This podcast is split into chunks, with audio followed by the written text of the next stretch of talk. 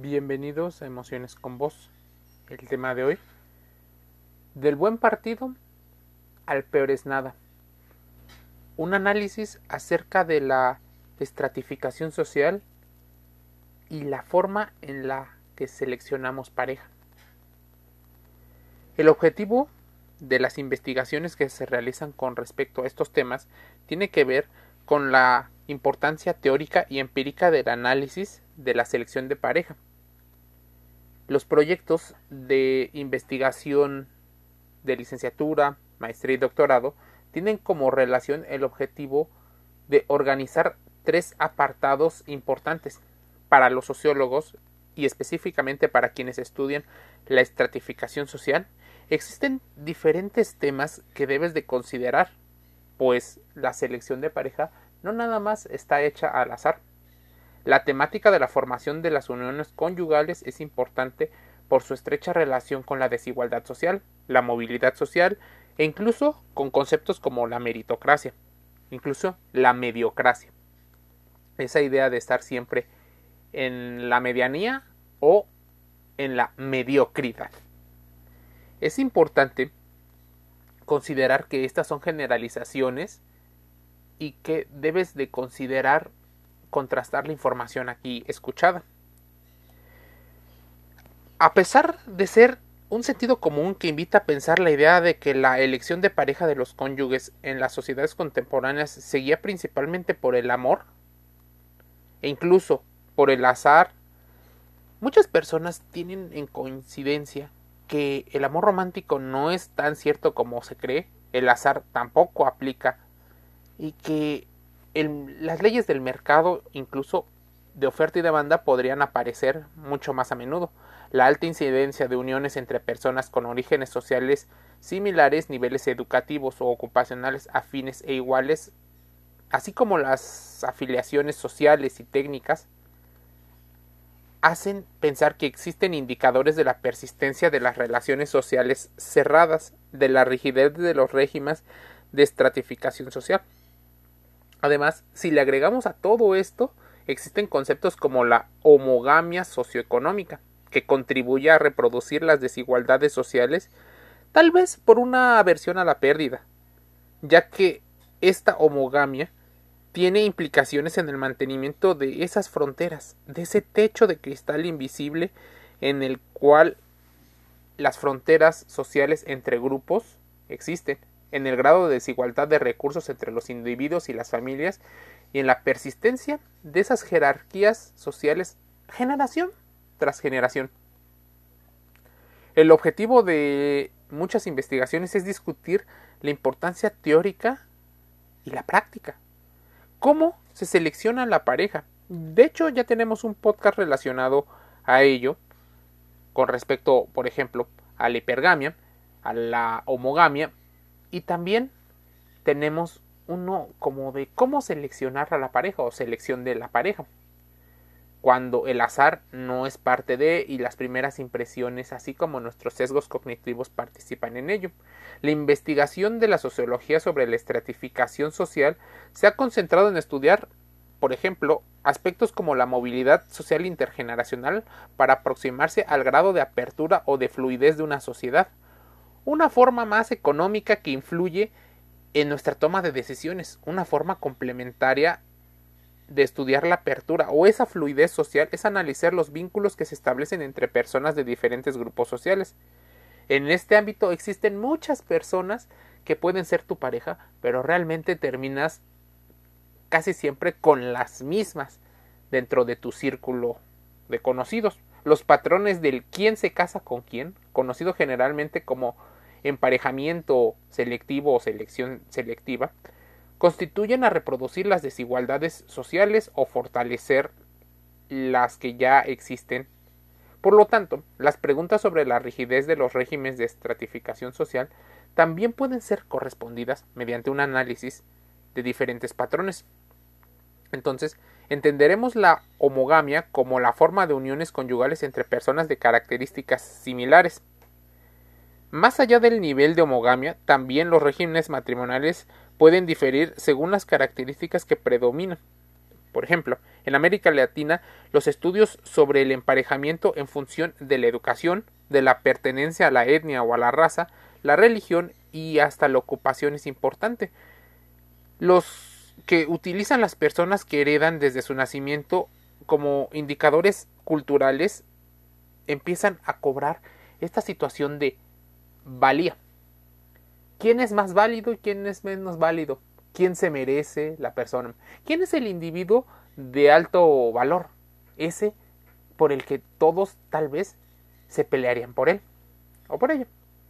Una cuestión importante es cuál de estos rasgos son los que predominan en la sociedad y cuáles quedan por debajo.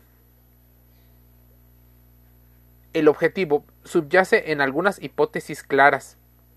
La mayoría de las personas que pertenecen a la élite no quieren tener un intercambio de recursos y así también logran emparejarse normalmente con círculos como los que ellos mismos tienen. Otra de las situaciones importantes tiene que ver con la adquisición de estatus, una hipótesis alternativa o complementaria, a diferencia de la hipótesis anterior. Hablamos de que la homogamia se incrementaría con la industrialización al declinar los efectos de los antecedentes sociales familiares sobre los logros ocupacionales y aumentar el de la educación. Lo esperado, por tanto, no sería necesariamente una reducción general de los niveles de homogamia, sino el cambio de los criterios de selección de pareja, dado que la educación pasa a ser el principal factor explicativo de la posición socioeconómica.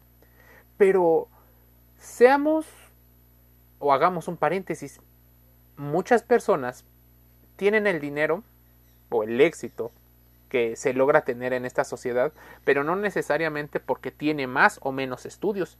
En muchas ocasiones debemos de analizar la educación, pero ¿qué tipo de educación? También está la emocional y la financiera. Tiene que ver también el contexto en el que haya vivido y una situación que pocos explican los niveles de azar. La corrupción pudo haber participado, el favoritismo, las estrategias psicológicas que utilizas para adaptarte a los medios de la sociedad.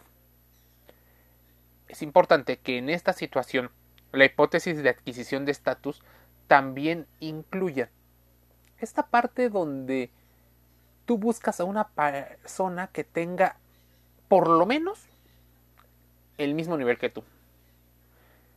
Y eventualmente buscas a una persona de mayor posición.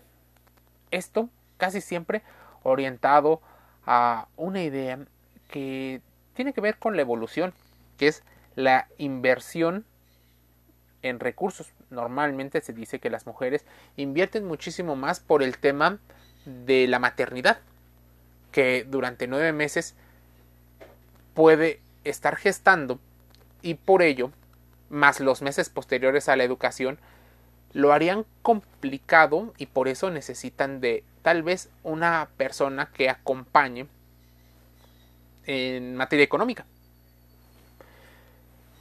Lo que sí para muchas personas es una realidad es que en la sociedad actual el emparejamiento sigue ciertas normas como si fuera una danza la danza del cortejo, en la cual normalmente es el hombre el que tiene que invertir muchísimo más recursos económicos para compensar algunas características. Entonces suele ser la persona que empieza el cortejo, suele ser la persona que simboliza a partir de los regalos su afecto, ese interés que tiene casi siempre por esta relación. Y estoy hablando en el caso del emparejamiento de parejas heterosexuales. Es importante que consideres que esto es una generalización y partimos de la heterosexualidad por ser una mayoría. En el caso de las minorías puede haber algunas diferencias que es importante contrastes buscando información al respecto. Las hipótesis, por ejemplo, de tendencias macroestructurales son en ocasiones útiles y en otras no, al analizar la selección de pareja a nivel individual. Específicamente nos creemos que elegimos de manera individual y porque nosotros creemos que eso está bien. Nos permite explorar los mecanismos sociales que inciden en el proceso de elección y argumentan los emparejamientos selectivos que se originan a partir de la interacción de tres mecanismos, a saber, la preferencia de los individuos acerca de los recursos disponibles del compañero, la influencia dentro de un grupo social al cual pertenece y los constreñimientos del mercado matrimonial. Es importante que el estatus de la pareja dentro de un grupo social pueda permitirle, ya sea adaptativamente a la criatura, poderse adaptar a un entorno.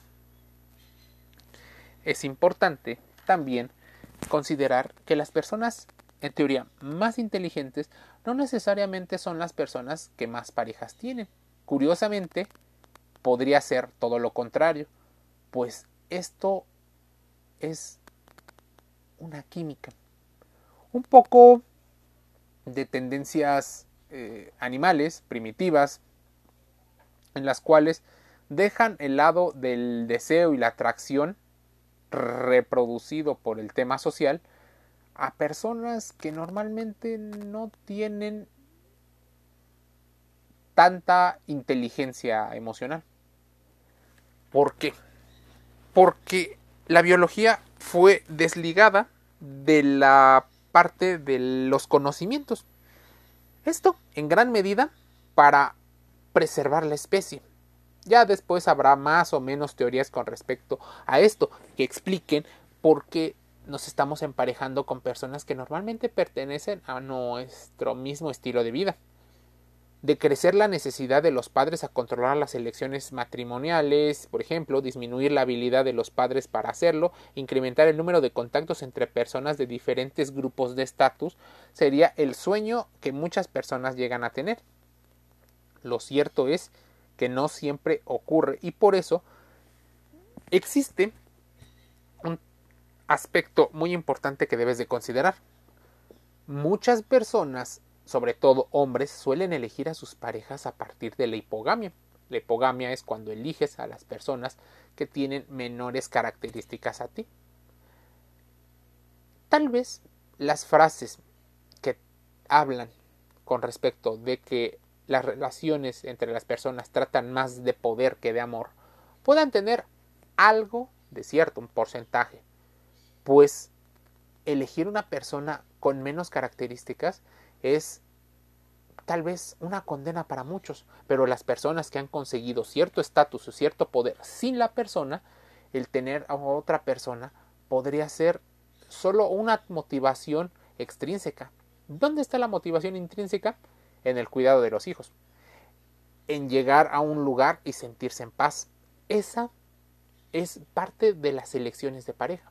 Elegir a un varón que sin importar su apariencia compensa su aspecto feo, desagradable, con una capacidad de oratoria agradable, con dinero y con una posición dentro del grupo, hace que las personas se sientan mucho más confianza. El miedo a la incertidumbre puede ser una de las razones por las cuales estamos eligiendo y eso ya no suena muy romántico, pero puede ocurrir dentro de esta estratificación social y selección de parejas. Importante conocer todos estos términos, pues la persona que sea la proveedora tiene que regirse también por algunas leyes del mercado. Así, muchas personas terminan sus relaciones o empiezan sus relaciones sin ni siquiera cuestionar por qué lo están sintiendo, cuáles son sus emociones básicas no saben o distinguir lo que es el enfado, la tristeza, el asco, la confianza, el interés, la ira y sobre todo el tema de la aversión. Así que normalmente menos conocerán el tema de la culpa, la vergüenza, el orgullo, el entusiasmo, la satisfacción, los celos y el placer, pues realmente muchas de sus, de sus decisiones se hicieron de manera inconsciente, de forma automática, instintiva, por eso, la selección de la pareja en el contexto que podemos ver tendría estadísticas que se repiten. Sin importar si tú o no estás de acuerdo, Las investigaciones se realizan en diferentes y los datos en diferentes países en diferentes tiempos y explican que existen fenómenos en los cuales la forma en la que seleccionamos la pareja también depende de nuestro estatus social y en el que tuvimos cuando nos fuimos educando. Así, el dinero, que para muchos es la confianza de intercambio entre dos grupos, influye tanto en la selección de pareja que parecería que todos somos unos viles interesados en los recursos, solo para preservar nuestros intereses, no los intereses de todos los demás. La selección de pareja, un tema muy interesante que te invito a contrastar. Suscríbete a Google Podcast y Spotify, donde están gratis los podcasts de emociones con vos. Te envío un saludo.